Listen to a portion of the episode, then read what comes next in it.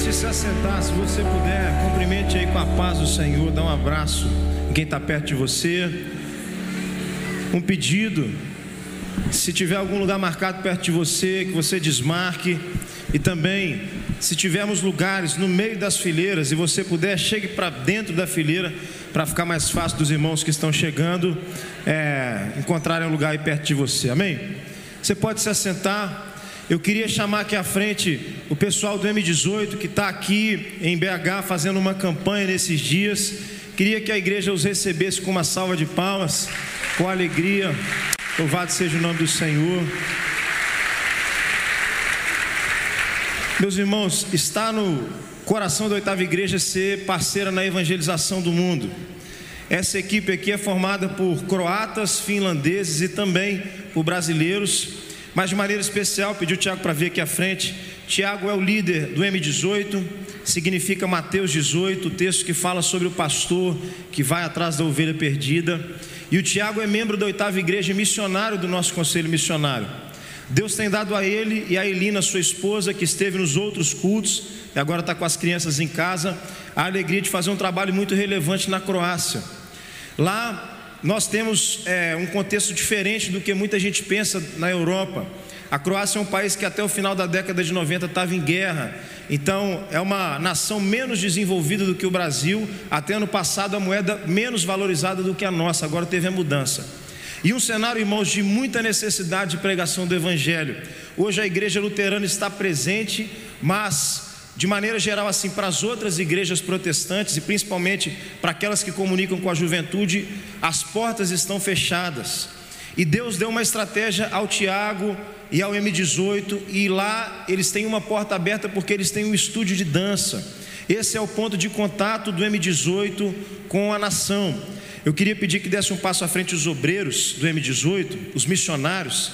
Então aqui está a Sara, que é croata, o Dudu, que é brasileiro, os dois são membros da oitava igreja, são casados e são professores de dança. A gente tem aqui o Cris, que é membro da nossa igreja, cresceu aqui na adolescência juventude, hoje tem servido na Croácia também. A gente tem aqui o Rod, que é lá do Ceará, tem servido na Croácia. O Nico é finlandês, tem servido no M18. E nós temos aqui a Ju e o Felipe. O Felipe é croata também ele foi o primeiro obreiro croata do ministério. Ele e Sara são irmãos, a família está envolvida no ministério. Então, a porta de entrada para essa missão naquele lugar é o estúdio de dança. O visto que eles têm para estar no país é um visto que tem a ver com o trabalho como professores de dança. E a partir do contato com a comunidade, hoje são mais de 200 alunos eles têm a oportunidade de levar o Evangelho do Senhor Jesus. Eu já tive a alegria de estar lá, pastor Yuri também. Irmãos, eu preguei no maior culto de jovens que tem na Croácia, que acontece na base da missão e reuniu ali uns 30 jovens. Então veja que oportunidade nós temos como oitava de participar disso. Louvado seja o Senhor. De maneira especial, dessa vez, eles sempre fazem a campanha, a oitava entra como parceira eles vão ter uma apresentação muito especial aqui na terça-feira, às 19 horas. E eu quero te explicar o que isso significa. Todo ano eles preparam um grande espetáculo para apresentar para a cidade. Eles estão em Cutina. E então, a partir desse espetáculo que é ofertado à cidade, eles encontram um ponto de contato para relacionar com as pessoas e para pregar o evangelho para elas. Não é um culto, é uma apresentação de arte, de dança, um musical e a partir dessa ferramenta, eles têm valores do evangelho que são colocados ali, e existe uma palavra evangelística toda vez que eles fazem esse teatro, esse, esse espetáculo no teatro. Dessa vez o objetivo era ter feito em alguns teatros aqui, mas não foi possível, as portas se fecharam e o conselho da oitava igreja decidiu então ceder o templo da oitava. Nessa terça-feira, 19 horas, vai começar, então você precisa chegar antes. E também os templos de algumas das nossas oitavas para a realização desse espetáculo. E a gente vai poder ver como eles atuam e o que eles preparam para a cidade uma vez por ano. Um dos objetivos dessa apresentação também com os ingressos era arrecadar fundos para as necessidades de hoje do ministério e para esse ano. No entanto, o Conselho da Oitava decidiu que aqui no nosso templo não vai ter ingresso, as pessoas vão poder chegar e não vai ser cobrada nenhuma taxa, mas nós vamos desafiar a igreja a dar uma oferta missionária, porque esse é uma, um tempo de oportunidade para nós de investir na obra do Senhor que tem sido realizada aí. Eu vou pedir o Tiago para dar uma palavra breve e depois nós teremos uma apresentação de um pouco do trabalho que eles fazem ali e depois um tempo de oração missionária também. Boa noite, queridos, a paz do Senhor. Muito, muito feliz de estar aqui. Ah, a gente tem vivido momentos assim de ver Deus fazendo grandes milagres no nosso trabalho, nas nossas vidas, e muitos desses jovens que estão aqui, eles são frutos desse trabalho. E a gente fica muito feliz de ver alguns testemunhos que eu ouvi aqui desse, deles, né, durante o tempo nosso tempo teórico foram muito impactantes, foram muito fortes. Pessoas, esses meninos aqui, alguns deles tentando tirar a própria vida, se mutilando, mas Deus, através da graça dele, no, usando a gente com a misericórdia dele, a gente pôde trazer uma palavra de esperança que restaurou e hoje eles estão vivendo de uma forma totalmente diferente. Mas eu fico muito feliz de fazer parte da história desse, dessa cidade e de algumas dessas pessoas. Como o pastor falou, a gente tem passado por muitas coisas esse ano também, desafios. A Europa, cada dia mais, tem se tornado um, um, continente onde a maioria dos países tem ficado, as igrejas têm se tornado muito liberais. Por exemplo, a gente teve algumas igrejas onde a gente estava fazendo algum, algumas campanhas que as igrejas, os pastores da igreja pediram para a gente não falar sobre Jesus, falar só sobre Deus, porque se tivesse alguém de outra religião na igreja, não se ofenderia. Então a gente proibiram a gente falar de Jesus dentro do próprio culto da própria igreja. E parece uma coisa assim, né? Tipo, absurda, mas são coisas que têm acontecido e está espalhando cada dia mais e mais essa realidade na Europa. Orem pela Europa, orem pela Croácia, são lugares que estão realmente necessitando da graça e de um avivamento de Deus, e pela graça dele a gente está lá no meio. Esse ano a gente fez um, um, algo muito forte, que é a gente declarar que nós acreditamos em um Deus, em um caminho, em uma verdade, e por causa disso e algumas outras coisas também ah, muitas igrejas pararam de dar suporte e apoio ao M18, porque a gente acredita num único Deus, um único caminho e uma única verdade, que é a Bíblia, a Bíblia que Deus nos deu para ser o nosso guia. Então estejam orando por nós, estejam orando por esses meninos aqui, que quando eles voltarem para casa, eles vão ter um desafio enorme de viver aquilo que eles estão aprendendo aqui. Então estejam orando mesmo para que Deus possa estar nos dando força, sabedoria e muita coragem para pregar o Evangelho, porque literalmente a gente precisa de muita coragem para abrir a boca para falar sobre Jesus Cristo e a morte e ressurreição dele por nós. Ah, como o pastor falou, terça-feira, venha, não venha sozinho, traga alguém, é algo bem evangelístico. A gente está trabalhando, a gente vai ter gente aqui orando para que as pessoas sejam impactadas por aquilo que eles vão ver aqui. Beleza? Então, muito agradecido. Continue orando por nós. E espero que vocês vão gostar também para vocês empolgarem e chamarem gente para vir na terça-feira aqui. Eu queria convidar a igreja a se colocar de pé. Quero chamar toda a equipe aqui à frente também, o conselho da igreja, para termos um tempo de oração, meus irmãos. Acho que vale destacar a juventude na Croácia em geral fala inglês, então as músicas que são é, coreografadas, todas são músicas cristãs que falam sobre o Senhor Jesus, e isso comunica com a juventude, mas a arte é a porta de entrada pela qual Deus tem permitido que esse trabalho aconteça ali. Então nós vamos orar, queria pedir o Tiago e toda a equipe que se colocasse de joelhos. E nesse momento a igreja podia estender as mãos para cá, para nós clamarmos ao Senhor Jesus. Nesse tempo, meu irmão, clame por fortalecimento, por renovo, clame por encorajamento. Deus tem dado a graça à oitava igreja de participar dessa obra que é muito maior do que nós. Senhor Jesus, nós queremos te louvar, porque testemunhos, Deus, vêm de todos os lugares a respeito de como o Evangelho do Senhor Jesus transforma o coração.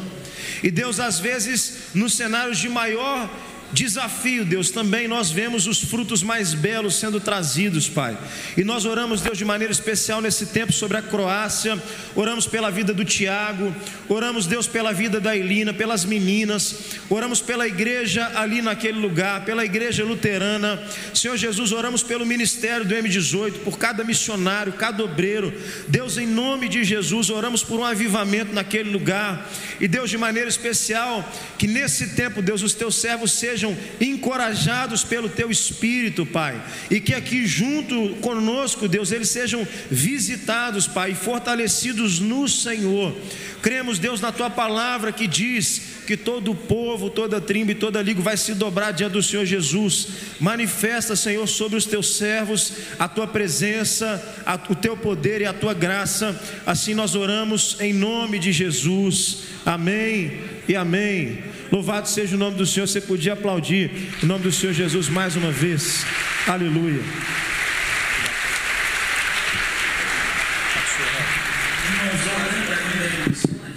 Nós estamos com um time da oitava no Chile e tivemos notícias hoje. Pastor Yuri postou agora há pouco. Vai ser uma semana intensa com crianças, pregando nas igrejas, pregando nas ruas. Estamos lá com o time da oitava igreja. Pastor Léo, Pastor Yuri estão lá no Chile. Você podia juntar com alguém para orar por nossa equipe lá missões em curto prazo para empolgar o coração de todo mundo. Junte com alguém aí, por favor, ore pelo Chile, ore para Deus guardar as crianças que estão também lá. Você que está em casa, ore por sua cidade também. Pede a Deus graça e vigor para o nosso time que está lá no Chile. Louvado seja nosso Senhor Jesus Cristo. Bendito seja o Senhor que todo dia carrega o nosso fardo, e bendito seja o Senhor que todo dia nos cumula de bênçãos. Oramos agora, Pai, em favor de toda a nossa equipe de vocacionados que está no Chile, pedindo proteção, saúde, graça, fervor espiritual, sabedoria, conexões, Senhor, e a manifestação do Senhor por intermédio da vida de cada um. Oramos com ações de graças pelos que estão online, oramos, Senhor, com ações de graças pelas crianças que estão aqui no templo pelos amados que chegaram aqui, guardando a vida de cada um, a saúde, livrando de enfermidade, em nome de Jesus. Amém, Senhor. Amém. Queridos irmãos, podem assentar por gentileza.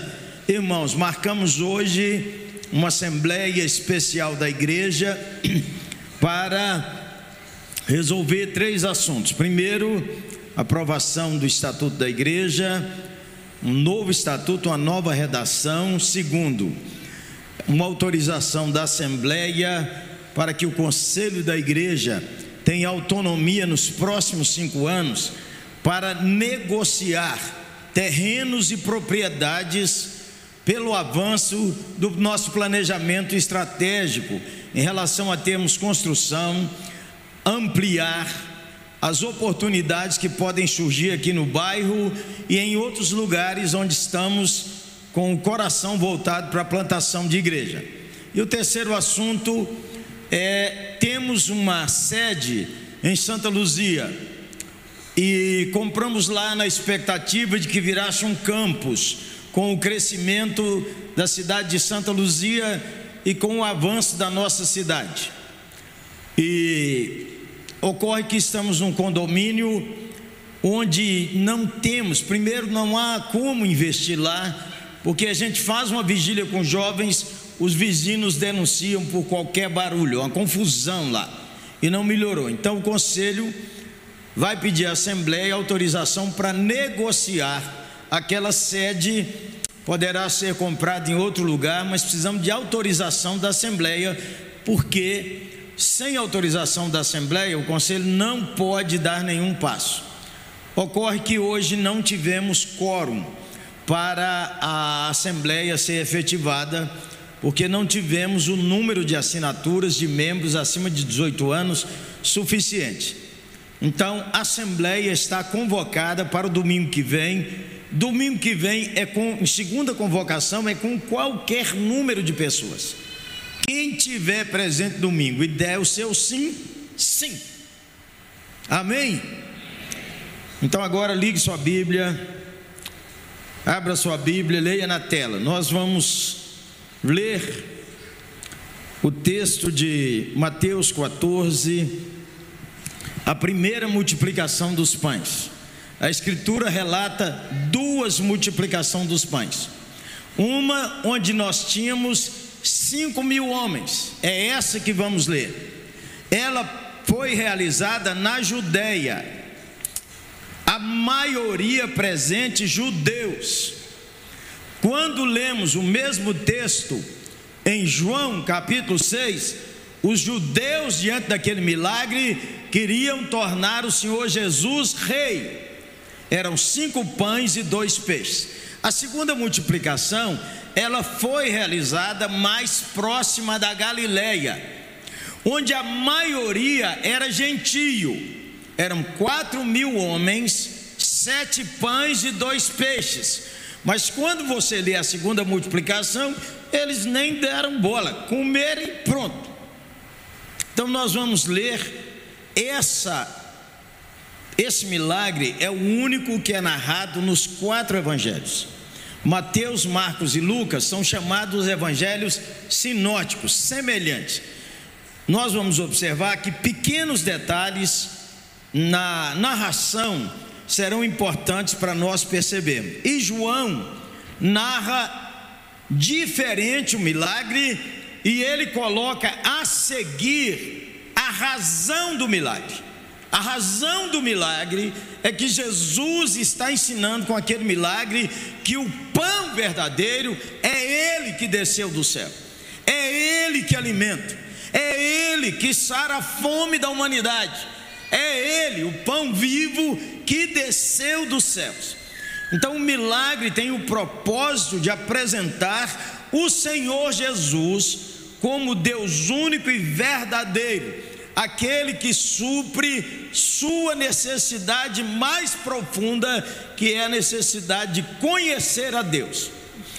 Eu vou ler esse texto primeiro aqui em Mateus 14, à medida que conversarmos um pouco nós vamos olhando os outros evangelhos. Verso 20, verso 13, desculpa. Jesus, ouvindo isso, retirou-se dali num barco para um lugar deserto à parte. Sabendo as multidões, as multidões vieram da cidade seguindo por terra. Vamos ler o verso 14, por favor. Desembarcando,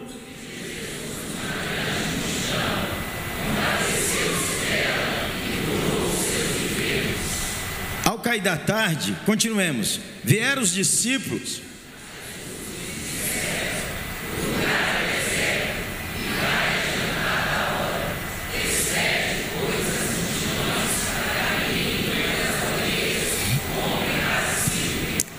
Atenção, verso 16. Jesus, porém, lhes disse: Não precisam retirar-se, dá-lhes vós mesmos de comer. Mas eles responderam: não temos aqui senão cinco pães e dois peixes. Então Jesus diz: Trazei-nos. Verso 19, vamos ler juntos. E tendo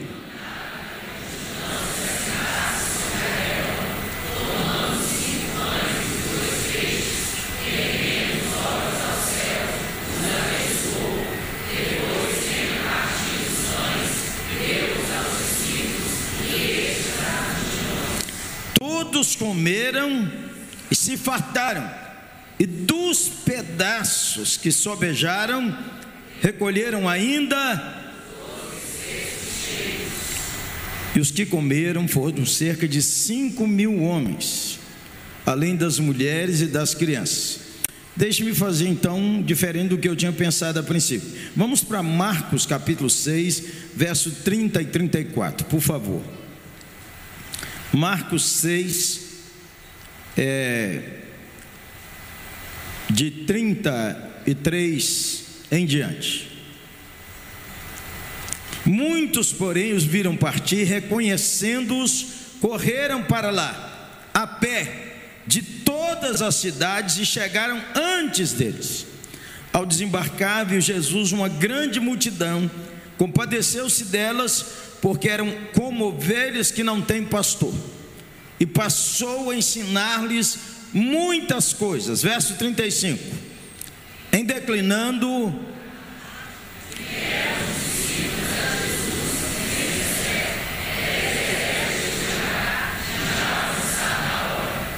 despede-os.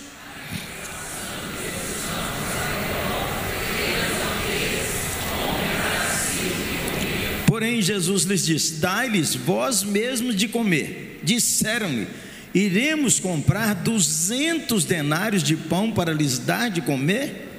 E ele disse: Quantos pães tendes? E de ver. E sabendo eles, responderam: cinco pães e dois peixes. Leiamos, por favor, o 39 em diante.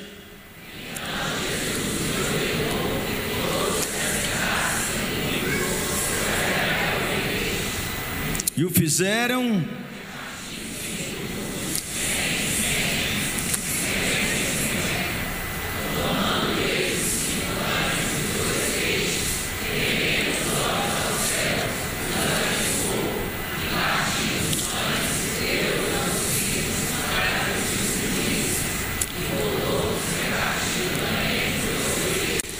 Todos comeram e se fartaram, e ainda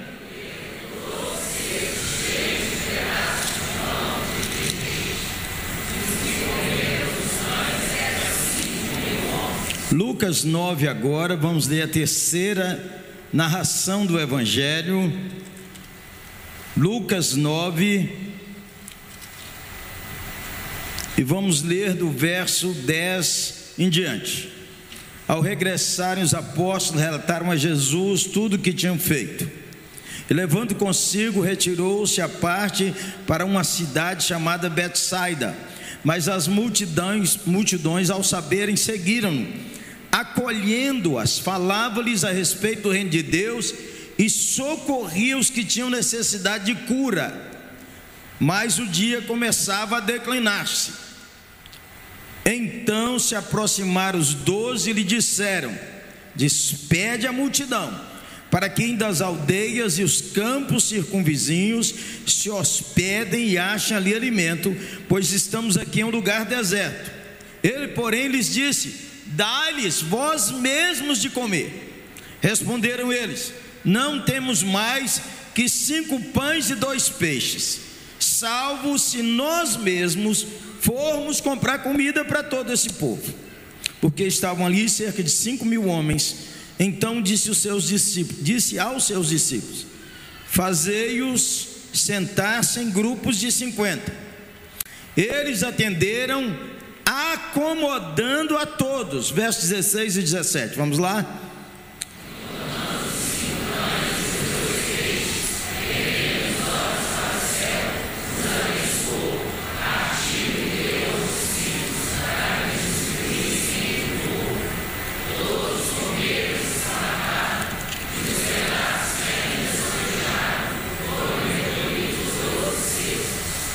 Ok, agora João 6, que é esse capítulo que, para compreender o milagre, tem que ler o capítulo inteiro. Hoje não vou pregar sobre o milagre e seu desdobramento, mas vamos ler João 6, em diante. Depois dessas coisas, atravessou Jesus o mar da Galileia, que é o de Tiberíades, seguiu numerosa multidão, porque tinham visto os sinais que ele fazia na cura dos enfermos. Jesus subiu ao monte, assentou-se ali com seus discípulos, ora a Páscoa, festa dos judeus, estava próxima.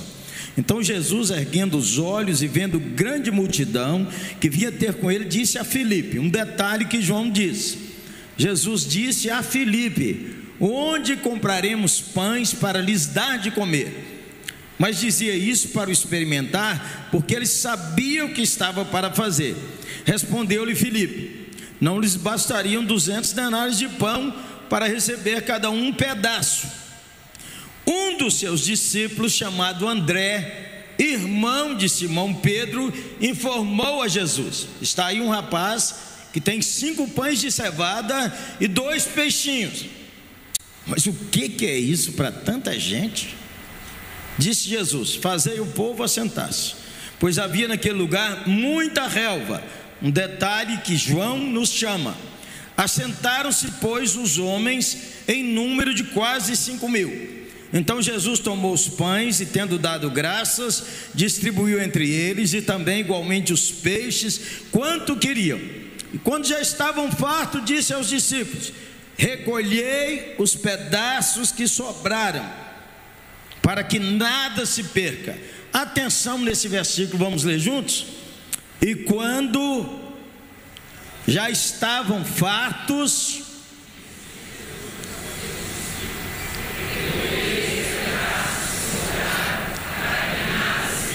Assim, pois, o fizeram e encheram doze cestos de pedaços de cinco pães de cevada que sobraram os que já haviam comido. Aí veja que a partir daqui o assunto começa a mudar, porque diz assim: Vendo, pois, os homens o sinal que Jesus fizeram, disseram: Este é o profeta que devia vir ao mundo. Sabendo, pois, Jesus que estavam para vir, com o intuito de arrebatá-lo, para proclamarem rei, retirou-se novamente sozinho para o monte. Vamos pedir ao Senhor uma palavra para nós e, vou, e pede a Deus para mim objetividade. Um sermão a gente pode pregar em duas horas e pode pregar em dez minutos, ou se for na televisão, três. Senhor, concede misericórdia a todos nós em nome de Jesus. Amém. Resumindo o milagre. Jesus chega numa região que tem muita relva, ele está levando os discípulos para descansar, porque eles mandaram os discípulos numa campanha missionária intensa. E eles voltaram cansados, e Jesus disse: Vamos descansar. Quando eles pegaram o barco, que chegaram do outro lado, as pessoas souberam que Jesus estava atravessando o mar da Galileia, que é um lugar de água doce, e a turma desconfiou para onde ele ia, e o povo ia a pé, ia de barco. Então, quando ele desembarcou, tinha era gente. E a Bíblia diz que aconteceu duas realidades. Primeiro, o Senhor Jesus começou a ensinar e as multidões estavam atentas. E o Senhor Jesus começou a curar. O movimento é o que nós chamaríamos o brutal dos brutais é paralítico andando, é cego vendo, é gente sendo liberto de demônio e andando, é gente que estava entrevado andando, a circunstância aqui, o negócio está abalado, e à medida em que Jesus ora, um pula na frente do outro para ver se Jesus toca nele, e as mães trazem as crianças, uma confusão, e os doze discípulos tentando tomar conta daquilo. E à medida em que seguiu, quando diz o descambar da tarde, é que nós passamos de meio-dia. Passou de meio-dia. Os discípulos falaram com o Senhor: Senhor, melhor dispensar todo mundo, porque a turma está aqui desde cedo e é melhor eles irem, porque eles podem andar por aí e arrumar um jeito de comer um pedaço de pão. O Senhor Jesus diz: quem vai dar de comer para eles é vocês. Aí, mas como? Nem se a gente tivesse uma economia de 200 dias de trabalho, 200 denários, não ia dar um pedaço para cada um. E o Senhor Jesus perguntou: Quantos pães tende? E de ver. É a narrativa de Marcos André conseguiu descobrir um menino, segundo a narrativa, diz a palavra, um rapaz. Temos aí um rapaz, no meio de todo mundo, só tem cinco pães e dois peixes, é só. Então o Senhor Jesus diz: traga aqui. E o Senhor Jesus diz: ó, os discípulos já estão cansadérrimos. E o Senhor Jesus ainda manda organizar uma multidão de 100, 100 homens e de 50 e 50 homens. Agora você imagina: 50 homens, tem a mulher, tem o menino. Já andaram trabalhando esse tempo inteiro, ajudando esse ambiente de cura divina. Organizou e trouxeram os pães. O Senhor pegou os pães, e agora a gente não sabe como é que o milagre aconteceu.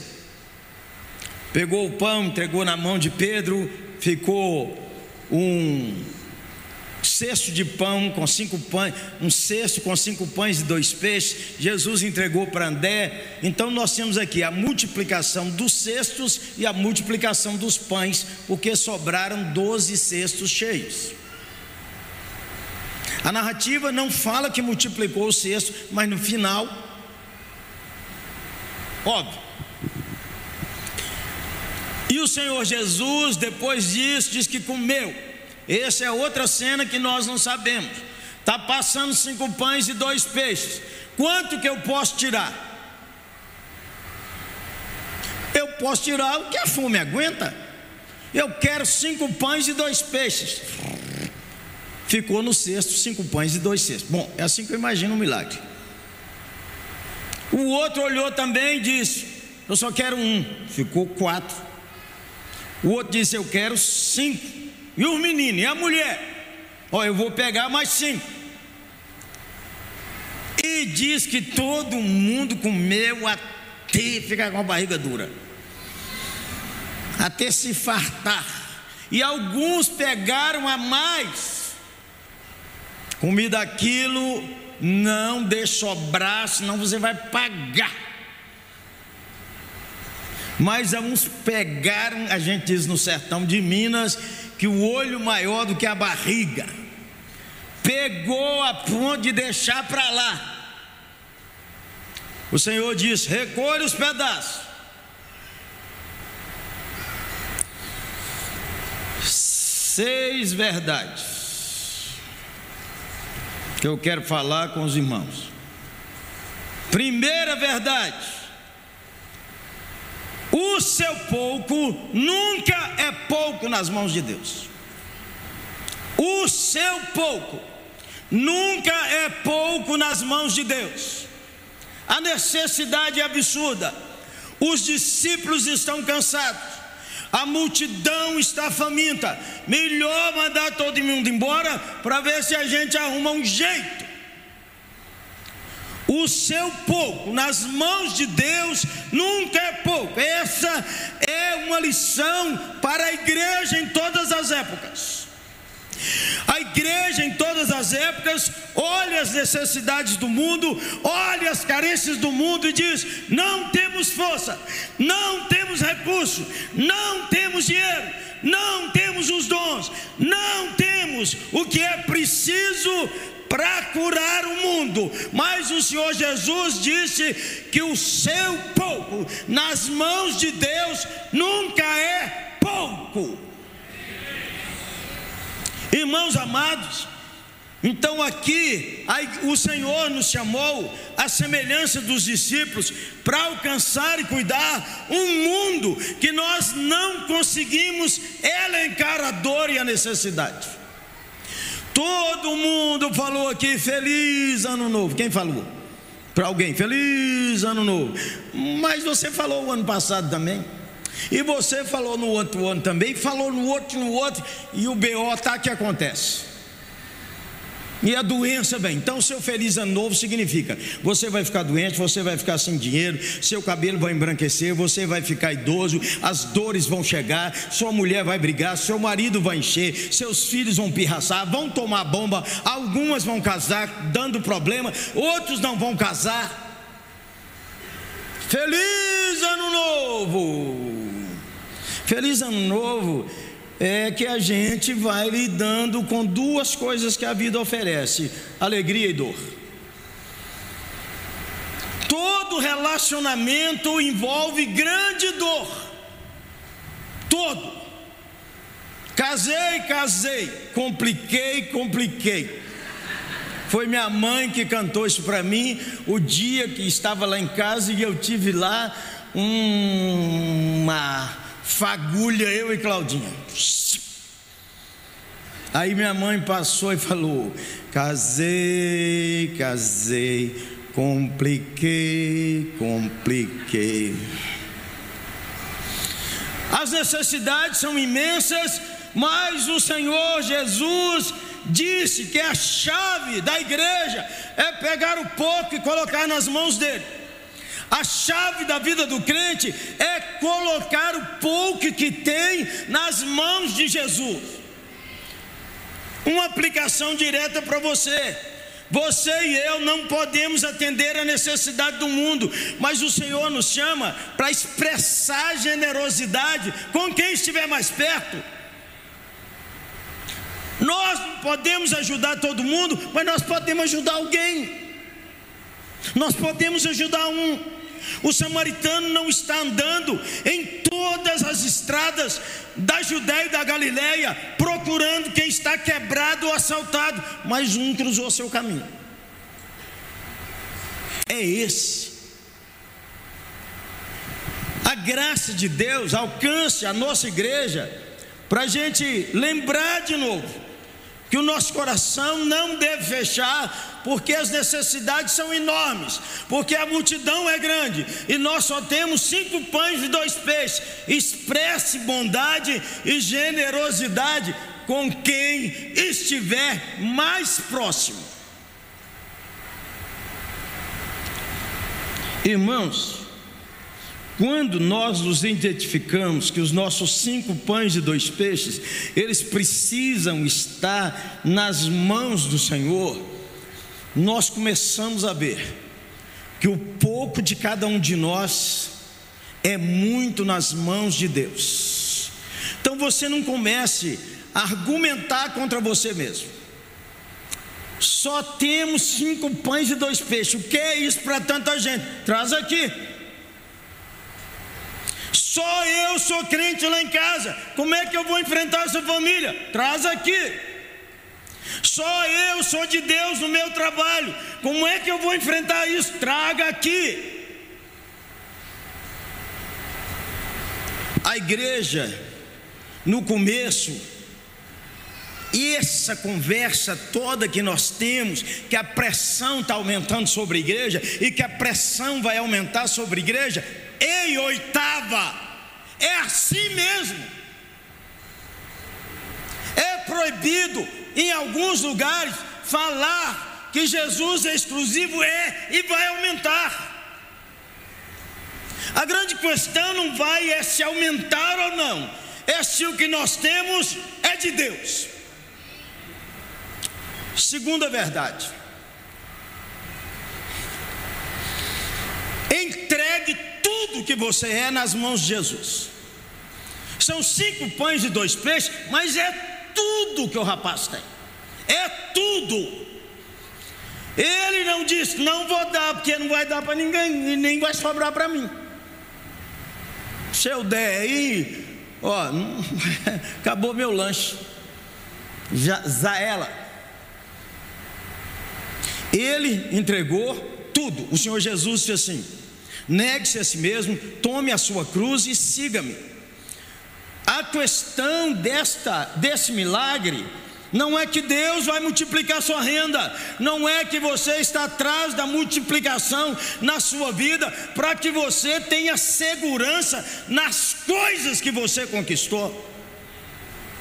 Na verdade, a igreja do Senhor, sua segurança é em Deus, mesmo que a morte esteja com a perseguição chegando.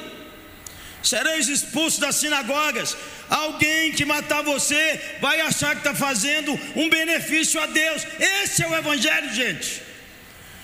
Nós devemos intervir na sociedade, eleger gente que tem coragem de defender a verdade? É mas não é aí que está a nossa segurança. Nós não temos que ficar orando para que o país seja um país que não tem pressão, porque isso não tem nada a ver com o Evangelho, nada. É preciso ver se quando você ora para Deus proteger o Brasil, você e eu estamos orando para ter segurança financeira, conforto e folga.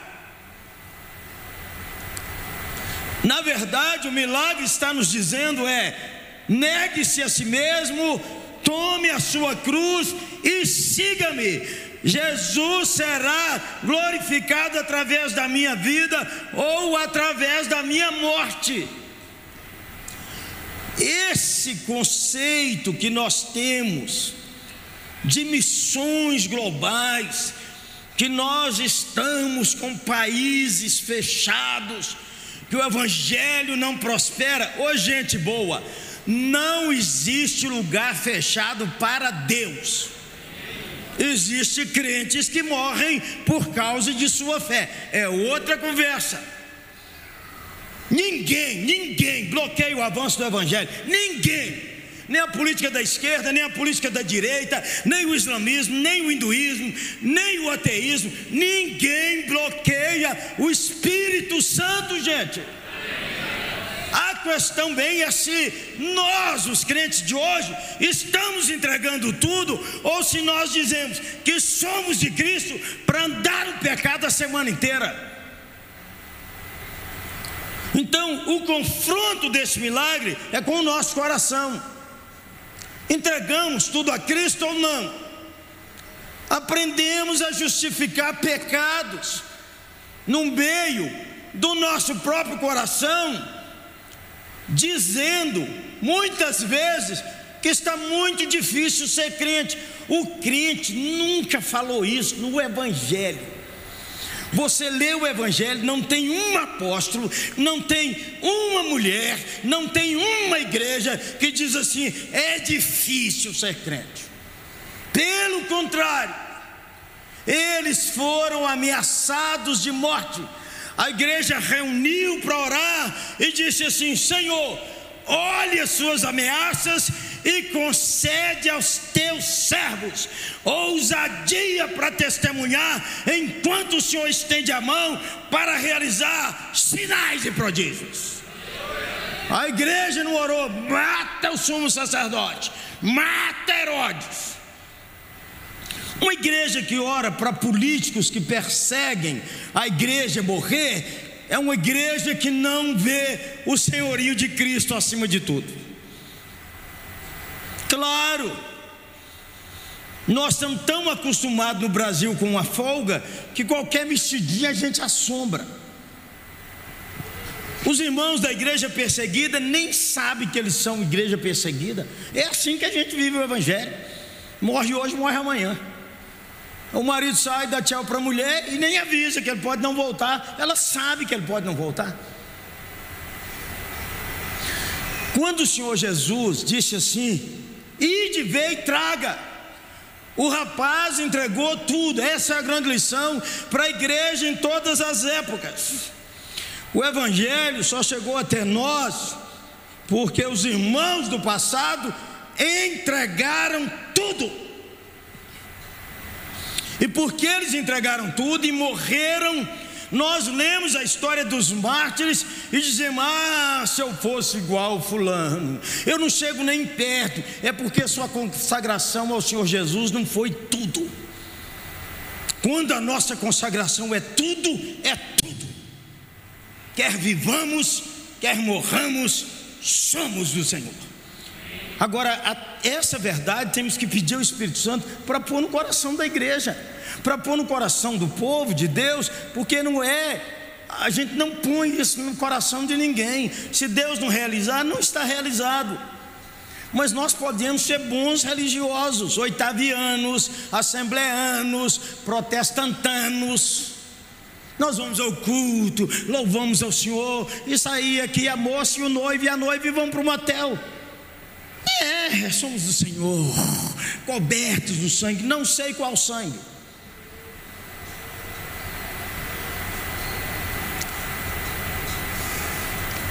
O menino, o rapaz entregou tudo. Nós não sabemos como é que foi isso. Eu queria muito estar perto do André nessa conversa. São cinco mil homens, gente. É mulher e é menino, e os judeus daquele tempo não tinha pouco menino e muito cachorro. É menino, gente. E para organizar homens de 50 e 50 é gente. Agora, olha os discípulos já cansados, é o dia inteiro ajudando a trazer os enfermos, expulsa o demônio, traz o cara, tira o cara da frente para o outro chegar. E aí a preocupação com a comida. Glória a Deus que tem gente que preocupa com comida. Aleluia! E é a senhora, irmã, daqui a pouco, quando chegar em casa, eles vão falar: mãe, e aí? Nem todo domingo dá para comer sanduichão. Se teve alguma coisa para fazer o mexidão, aleluia. Mas se não teve, aí é o seguinte: todo mundo toma água e boas.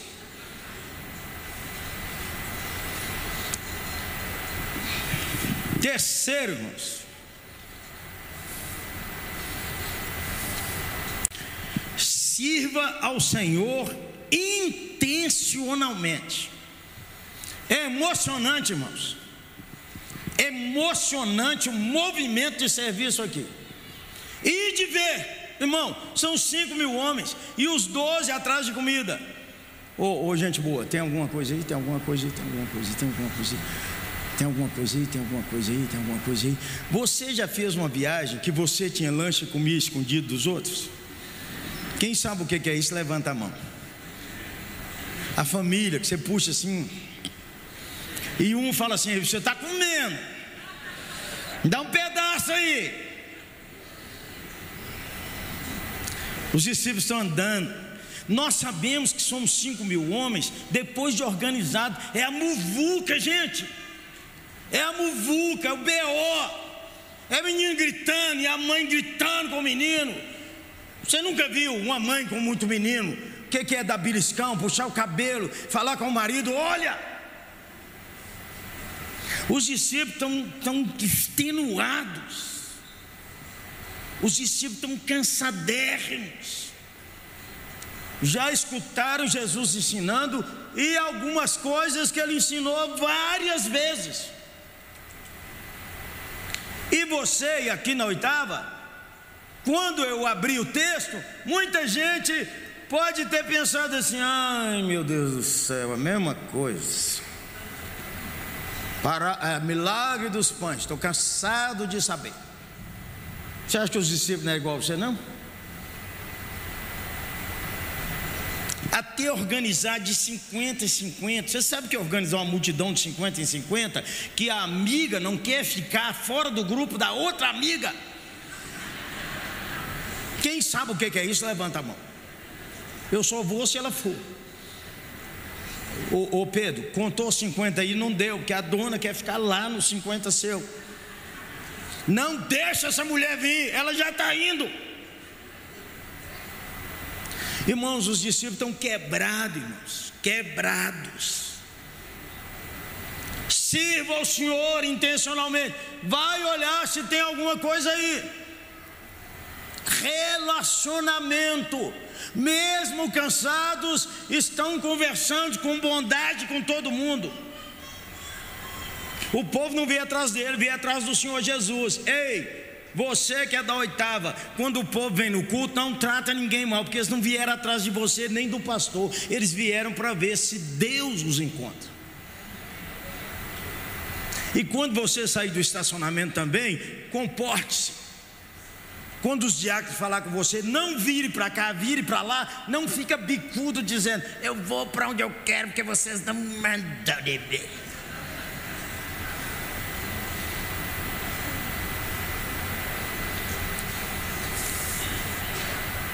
Menino do céu. E eu já cansei só de organizar essa turma. Quantos tem aí? 90. O senhor diz que é 100. Falta 10. Quem já organizou almoço, jantar em acampamento? Levanta a mão.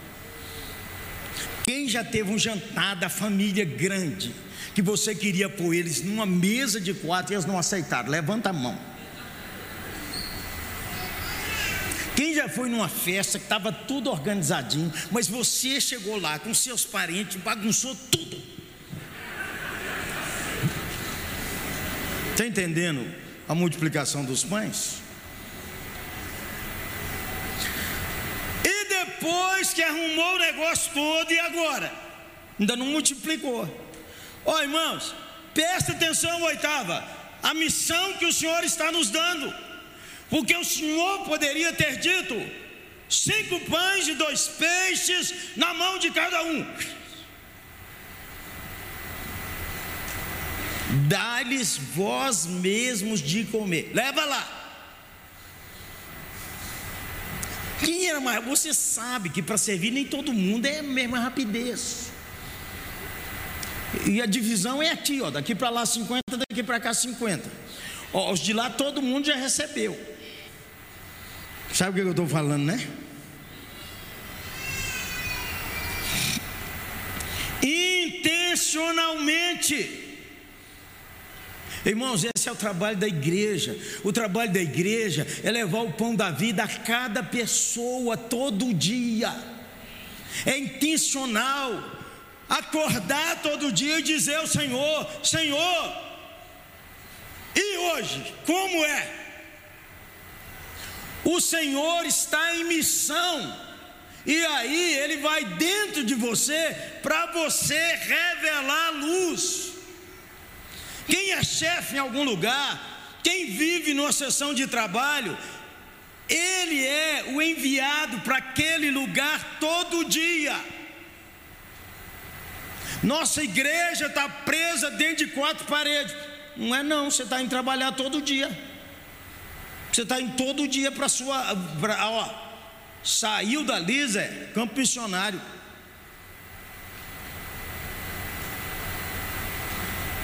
O Senhor intencionalmente nos ensina que a igreja dele vai levar o pão. E aí nós temos quatro dicas do Senhor. Primeiro, aproxime-se das pessoas. É fácil a gente ligar uma caixa de som e sair gritando na rua. Aqui quem fala é o pastor Jeremias. Arrependei-vos, pecadores. Isso é proclamação pré-evangelismo ou pré-perturbação. Uma coisa é a gente proclamar como uma igreja que está declarando que crê em Cristo. Agora, tem que chegar perto das pessoas. Não pode chegar aqui e jogar o pão. Quem pega? Você é médico, você é advogado, você é dona de casa, você trabalha na sua empresa. Para de chegar lá parecendo doido, dizendo: Eu quero repreender, repreender esse meu colega aqui, esse perturbado do demônio. É porque sua cabeça é ruim. Então, como sua cabeça é ruim, não serve às pessoas, porque tem uma teologia antibíblica que diz que maldição pega em crente. Pastor, onde eu chego está cheio de demônio. É porque sua cabeça é ruim. Porque você podia dizer: os que estão comigo são mais. Pode levantar a turma aí, porque os que estão comigo são mais. Os anjos do Senhor. Pode aumentar a turma aí, que vocês são fracos. Só que se você não crê desse jeito, você anda perturbado. Pastor, uma aflição. Uma aflição. No tempo da timbalada, eu peguei um avião na Bahia, que eu fui lá pregar num congresso. Aí entrou o pai de santo aqui cheio de colar, os meninos sentados perto dele, e eu aprendi várias lições pastorais com aquele pai de santo. Uma delas é que ele falou com o rapaz: aquela mulher vai acabar com sua vida, vê se você larga ela. Aí, menino, ele sentou atrás de mim. Quando sentou atrás de mim, eu cheguei aqui na oitava e falei com os irmãos que eu tinha tido o privilégio de orar pela timbalada ali dentro daquele avião, que eu nunca tinha tido esse perto. Quase que eu peço um autógrafo. Aí os crentes, alguns crentes falaram comigo assim, pastor Jeremias, quando o senhor viu o pai de santo, o senhor não ficou assim arrepiado, com a questão de demônio entrando atrás dele. Falei, menino do céu, eu estou com os anjos do Senhor, quem arrepiou foi o Pai do Santo. Quando ele me veio, falou assim: o pastor.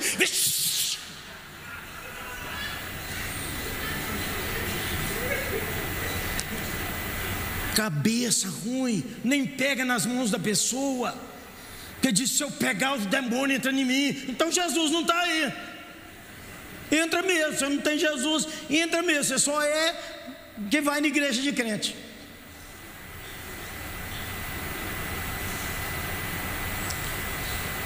Sirva intencionalmente, sirva as pessoas, sirva com bondade, mude sua mentalidade, chega no seu trabalho para expressar graça.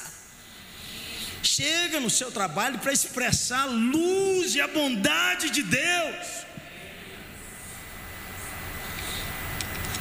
Ó, oh, como diz um amigo meu, vocês oraram fraco, que eu já queria ter acabado. Quarto, vença o seu senso de ined. Vou ler a palavra aqui porque já engasguei. Vença o seu senso de inadequação. Os sentimentos dos discípulos é que eles não dão conta, eles são inadequados.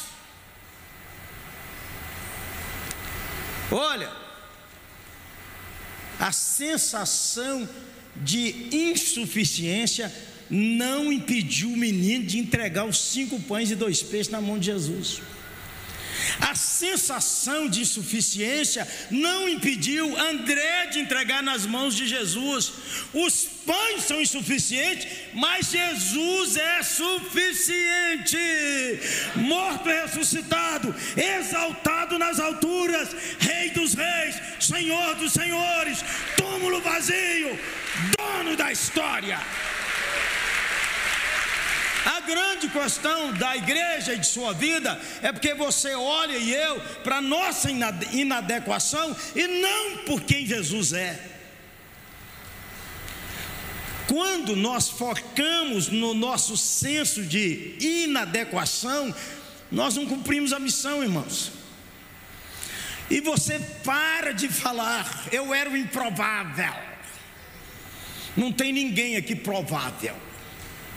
Porque o que opera é o poder do Espírito Santo, o que opera é o poder do sangue de Jesus, o que opera é o poder da ressurreição. Não são seus talentos, nem seu dinheiro, nem sua cultura, nem sua teologia. O que importa é que Cristo morreu e ressuscitou. A grande questão é dizer assim, pastor, nós somos um povo muito pequeno diante dos desafios da cultura. Irmão, fala com Deus. Se o avivamento no Brasil vai começar com você. Pergunte a Deus se a família que você vive é que vai queimar no fogo de Deus. Fala com Deus, Senhor. Eu estou aqui, cinco pães e dois peixes, e os peixes quase mal cheirosos. Você, ah, não, você, vou te contar, viu? Se a gente tivesse dez igual você aqui na igreja, essa igreja seria melhor. Às vezes a gente fala uma bobagem desse tamanho. Nós não precisamos, não é do talento humano, nós precisamos do poder de Jesus em nós, porque Cristo em vós é que é a esperança da glória. Eu não estou dizendo que nós não podemos estudar, eu não estou dizendo que os jovens não devem fazer mestrado e doutorado para chegar em posições importantes, que saibam conversar e de inteligência. Eu estou dizendo que contra o diabo, só o poder do sangue, só o poder da cruz, só o poder da ressurreição. Então tem que falar, ah, é o seguinte, pastor, sabe? Ah, ah, eu não fiz um curso. Eu acho que você não nasceu de novo. Não é o curso, é Deus. Fala com Ele.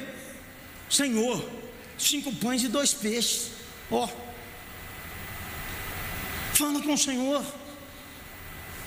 Diga ao Senhor.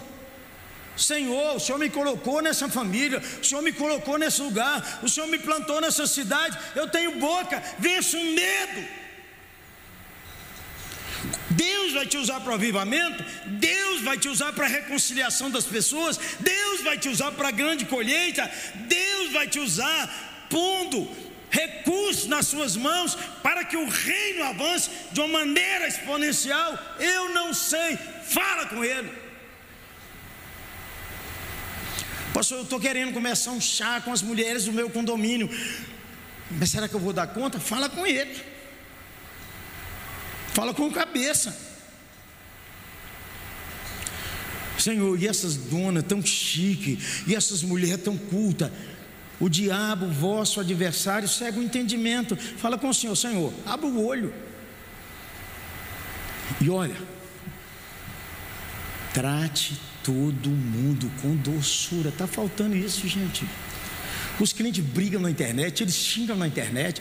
A gente faz um comentário lá. Tem que falar em língua para saber que tem o Espírito Santo? Não. Respondi só assim: pensa o B.O. que deu um brigando com o outro.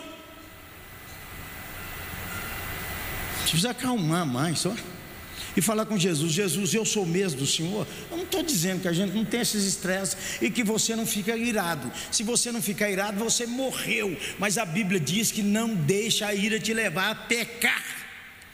E se você pecar, volta e se humilha e pede perdão. Reconcilie. Eu tenho mais duas, hein? Ou eu já paro aqui. Vamos ver, vocês vão aguentar aí, hein? Bora? Deus usa pessoas comuns para mudar a história do mundo. Deus usa pessoas comuns para mudar a história do mundo, porque na medida em que você e eu dependemos dele e não do que nós conquistamos, nós não atrapalhamos a graça.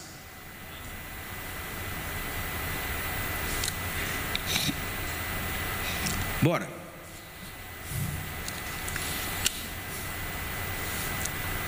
Viva como bom mordomo de Cristo. Não é para desperdiçar nada. É para colher os pedaços. Não é para desperdiçar nada. Bom mordomo de Cristo, bom mordomo de sua vida, bom mordomo da sua inteligência, bom mordomo do seu dinheiro, bom mordomo dos seus recursos, bom mordomo do seu tempo e bom mordomo dos pedaços que a sua vida quebrou. A vida de todo mundo aqui tem quebraduras, tem abuso, tem rejeição, pedaços da sua vida que alguns aqui jogaram no fundo do seu coração e não apresentaram diante da graça do Senhor. E aí então, de vez em quando, vem lembrando palavras ácidas, palavras duras, feridas. José confrontando seus irmãos, diz: Vocês fizeram as coisas erradas contra mim, mas Deus pegou essa dor para transformar em bênção para a sua vida, porque sabemos que Deus trabalha, Deus quer usar os pedaços que quebrou sua vida para moldar a face de Cristo no seu coração. Que fiel é Deus. Deus é esse que não joga fora tragédia dolorosa, inesperado, vergonha, fracasso, pecados humilhantes que você tem vergonha de confessar, mas quando você apresenta a luz da sua graça, Deus perdoa e presta atenção, sua maior dor se transforma no seu ministério de maior impacto. É quem passou por um divórcio difícil que tem compaixão de quem está sofrendo. É quem acompanhou uma mãe no CTI que sabe o que é isso. É quem acompanhou alguém, é quem perdeu um filho que tem compaixão. É quem quebrou no seu negócio. É quem sua vida quebrou. Recolhe os pedaços e traga ao Senhor. Não fique aí choramingando, querendo que todo mundo tenha autopiedade de você. Você precisa ver como foi difícil. Fala com o Senhor, Senhor, isso aí, porque o Senhor deixou quebrar. Então, Senhor, toma isso nas tuas mãos. Recolhe os pedaços e fala com o Senhor. Tira isso aí do fundo de sua alma. Encare em frente, fale com Deus. Seja bom mordomo da sua dor. Seja bom mordomo daquelas coisas que não deram certo. Deixe o perdão de Deus tratar sua amargura, sua vergonha, sua raiva não resolvida, porque Deus está chamando você para levantar você, para confortar quem não tem esperança.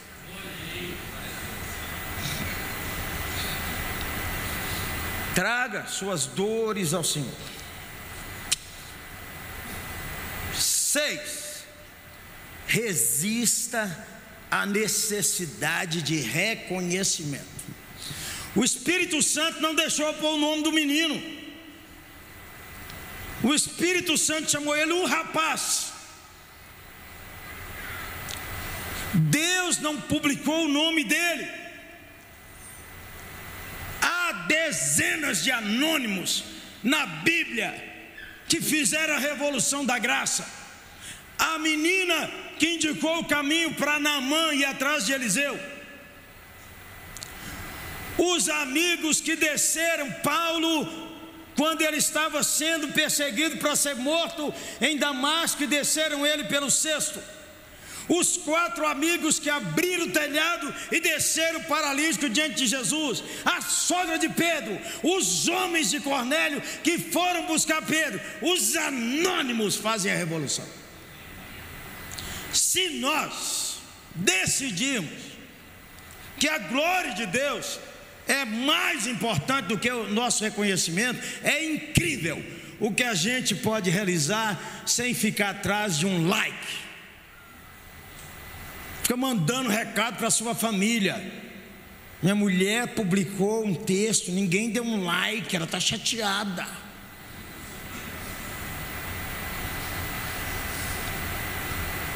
O que, que eu preciso? Eu era condenado, mas Ele me deu vida eterna, quebrou os grilhões da morte, me entregou a esperança da primeira ressurreição. Eu era cego, não compreendia a palavra, mas agora eu vejo e tenho as promessas. Por que, que eu estou insistindo? Em buscar reconhecimento. A igreja, assim, irmãos, se nós não ficarmos disputando quem é que vai nos aplaudir, a igreja vai revolucionar. Sempre, sempre. Aliás, é assim que está acontecendo. É assim que acontece nessa igreja, é assim que acontece em sua vida, é assim que Deus age. Deus resolve escalar de vez em quando alguém pelo nome, igual aquela seleção italiana de Romanos 16. Que é que, quem é de Roma e diz: por que, é que ele não pôs meu nome aí? Falou de Fulano e não falou de mim, eu trabalhei ao lado dele.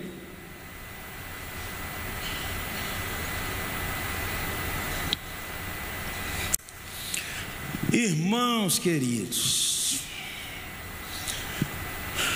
eu estava na escuridão e o Senhor me trouxe para a luz.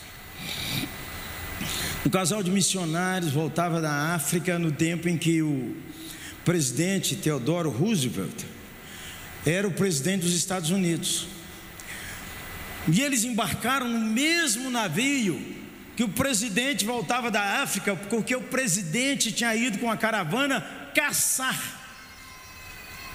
E naquele navio cheio de gente, o casal de missionário, idoso, sentindo fracassado, com a saúde abalada, viam que as pessoas do navio ficavam atrás de ver se aproximava do presidente ou da sua caravana. Quando eles chegaram nos Estados Unidos, o prefeito da cidade, alguns crentes de recurso, uma banda, flâmulas,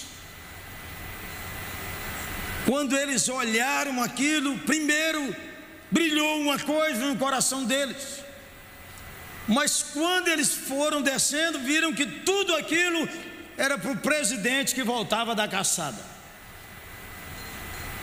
E eles então escorregaram daquele navio e sem ninguém. À medida que eles indo para casa, o idoso missionário começou a murmurar contra a esposa dele: Isso, isso é que dá.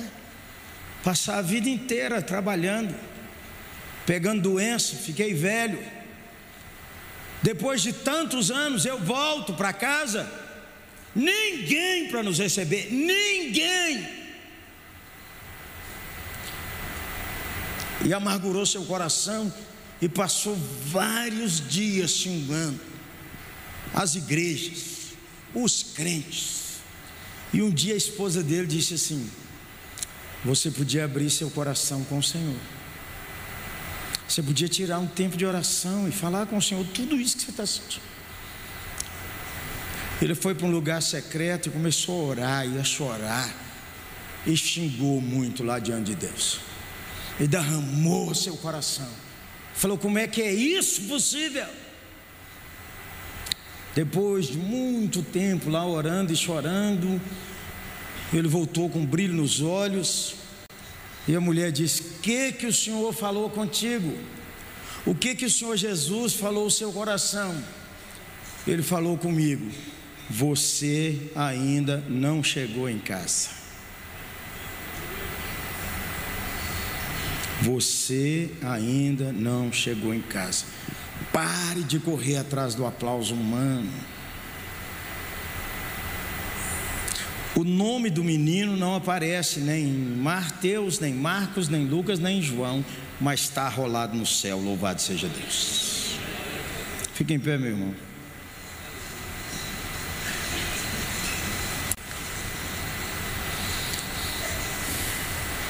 O seu pouco não é pouco nas mãos de Deus.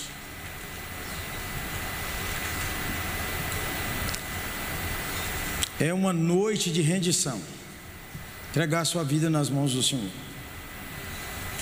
É uma noite de Deus invadir com a graça os porões de sua alma. E é uma noite de abrir seu coração diante do Senhor e de falar com o Senhor que de fato você é dele. e falar com o Senhor que de fato o avivamento ele pode começar com você.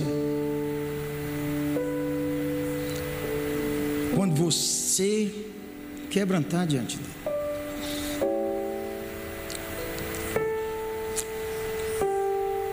Entregue os pedaços que foram quebrados sua vida. Você tem nome de quem quebrou. Você tem nome de pessoas que fizeram isso com você, mas tem que subir um nível para olhar como o Senhor permitiu aquilo para que moldasse um aspecto do caráter de Cristo no seu coração. Vamos orar juntos? Levante sua mão para orar. Você podia orar ou em voz alta ou no seu coração, aliviar sua dor, falar com o Senhor. Senhor, nós oramos agora, pedindo que aquelas quebras geradas por rejeição, por palavras tão ácidas e duras, por tapa no rosto que pai ou mãe deu, está gravado por abusos sexuais, por gente desonesta, que brincou com a confiança. Senhor, em nome de Jesus.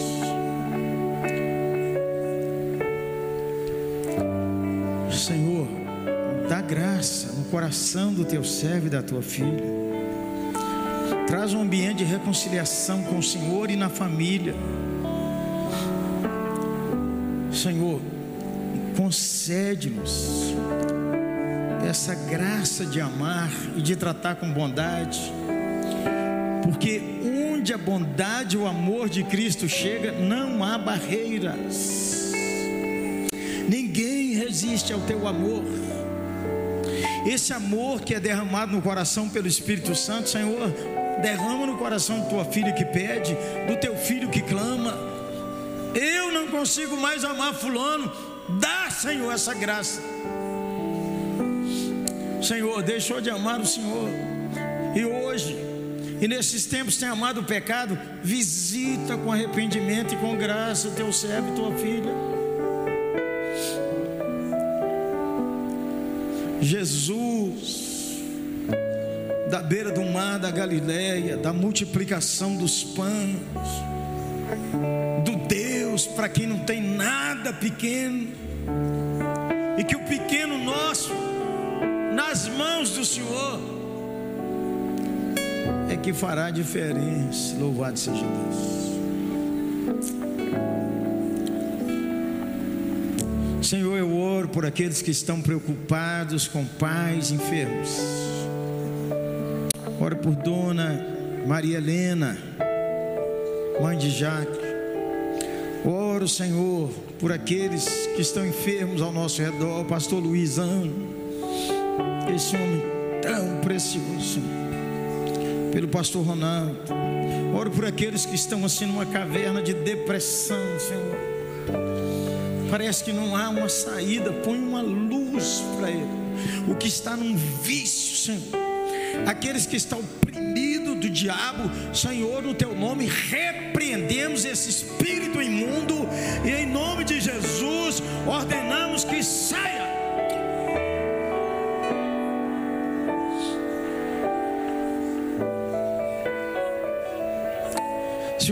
Por aquele que hoje precisa reconciliar com o Senhor. Só o Senhor põe isso no coração da gente. Louvado seja Deus. Abaixe sua mão, tem duas perguntas. Três. Alguém hoje aqui recebeu de Deus um toque para reconciliar com Ele? Se tiver liberdade, levante sua mão. Se não tiver, fica à vontade. Precisa reconciliar com Deus hoje.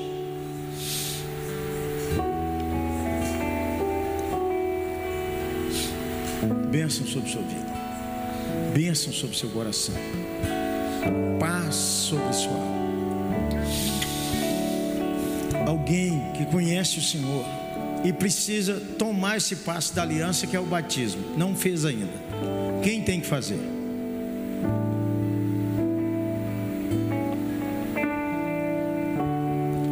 O Senhor te abençoe e te guarde. A terceira pergunta é: quem entrou aqui pela primeira vez tem que ganhar seu presente. Nunca tinha entrado. Nossos voluntários vai levar um presente para você. Você dá um tchau, levante sua mão, que a gente chega junto aí, chega perto e te dá uma lembrancinha aí. Se você tiver liberdade, deixa seu nome que nós vamos orar por você. Na galeria também, se tiver alguém lá em cima tem irmão. Ô irmão, lá em cima, por favor, lá em cima. Chega junto aqui embaixo. Lá atrás tem um papai com o neném na mão. Pais, traga seus filhos à igreja. Se você não trazer os filhos, os juniores e os adolescentes, eles não vêm. E eu quero pedir ao Senhor para vencer o medo no seu coração. Creia, o avivamento pode começar com você.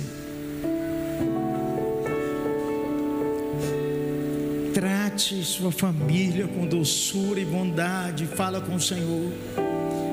A Bíblia diz que o amor ele desfaz um punhado de pecados. O amor não é sexo, é Cristo em nós. Ainda tenho vontade de orar por quem está com a alma machucada. Se tiver liberdade, aliás, vamos levantar as duas mãos, todo mundo. E se você estiver assim, levante também. Senhor, estamos todos aqui ao lado uns dos outros. E aquele hoje, Deus, que quando eu preguei sobre esses assuntos, parece que abriu uma ferida que parecia estar cicatrizando. Senhor, eu te peço compaixão pela minha vida para orar pelos irmãos, no sentido de que haja muita graça derramada agora no seu coração, para o Senhor sarar de dentro para fora, Senhor, para o Senhor aliviar essa culpa e essa condenação, para o Senhor trazer renovo e esperança, em nome de Jesus, ainda em pé, reverendo. Glória a Jesus. Você que está nos visitando, você que está conosco aí em casa, mande seu nome para nós. Você que está aí na sua família agora e foi tocado por essa palavra, quero pedir nossa comunicação para colocar um QR Code aí, para você enviar o seu nome para nós. Nós vamos fazer contato com você. Vamos agendar uma visita se você quiser. Nós queremos abençoar você. E você aqui presente não vai embora sem deixar, você que é visitante, sem deixar o seu nome conosco. Na saída, você procure alguns dos nossos irmãos aí da integração, ou a mim mesmo aqui à frente. Nós queremos pegar o seu nome para orar por você e te abençoar. Erga sua mão bem alta assim. Senhor Jesus, muito obrigado pela Sua palavra, por essa noite. Falar tão profundamente aos nossos corações. Abençoa, Senhor, esta semana. Que o Senhor nos concede mais uma vez oportunidades para viver o Evangelho. Que a segunda, terça, quarta, quinta dos teus servos seja uma bênção, com provisão, com portas abertas, com saúde. Quinta, sexta, sábado, domingos próximos, domingo próximo. Que o Senhor use a vida de cada um de nós no decorrer dessa semana, Deus nos dê oportunidades para testemunhar do Evangelho, Jesus. Livra os nossos pés de toda queda e de todo pecado e ajuda-nos, ó Deus, a compartilhar aquilo que o Senhor colocou e vai colocar na nossa vida. Leva-nos em paz, debaixo das Suas mãos poderosas. Então, meu irmão, minha irmã, que o amor de Deus, o nosso Pai, a graça de nosso Senhor Jesus Cristo e as doces consolações do Espírito Santo de Deus sejam sobre a sua vida, sempre. Digamos juntos: Amém. Aplauda o Senhor, cumprimente seu irmão, Jesus te abençoe.